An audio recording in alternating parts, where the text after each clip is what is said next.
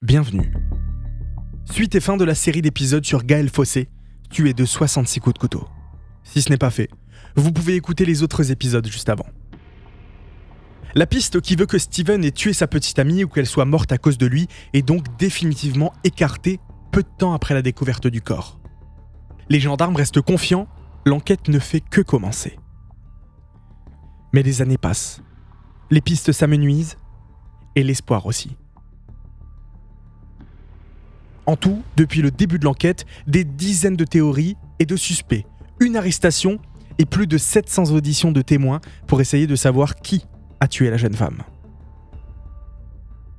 Une question est vite abordée, c'est celle du pompier volontaire.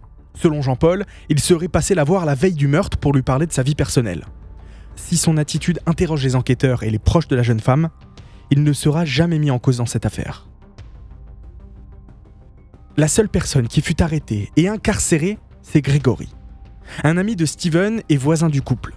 Son ADN a été retrouvé sur le jogging de la victime. Interrogé plusieurs fois, il dit d'abord ne pas connaître Gaël, avant de revenir sur sa déposition. Il a fréquenté la même école qu'elle, jusqu'en CM2. Ami de Steven, Grégory venait souvent rendre visite au couple pour jouer à la console.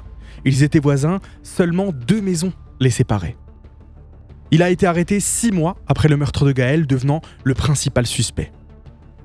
Ses versions divergent pendant les interrogatoires.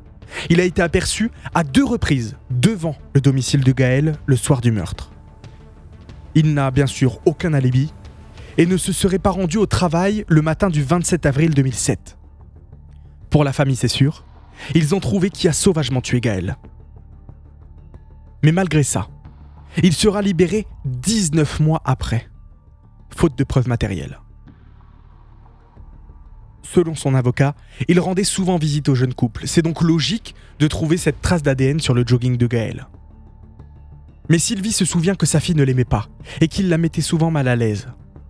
En plus, Grégory a déjà été impliqué dans deux affaires d'agression sexuelle.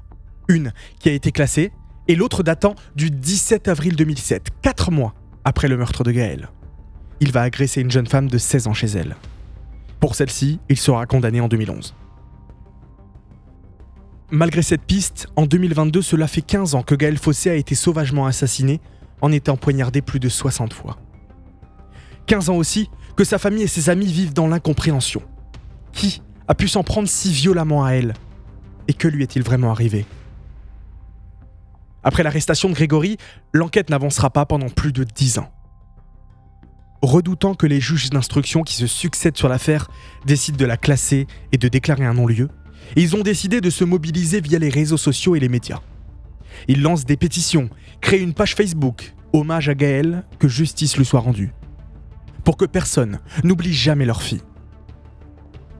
Ils sont persuadés que les voisins savent quelque chose, mais de nos jours, c'est chacun pour soi et tout le monde le sait, avait déclaré Jean-Paul Fossé en 2014.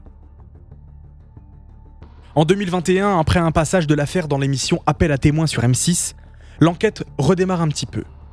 14 ans après le meurtre, une femme a été placée en garde à vue le jeudi 24 juin 2021.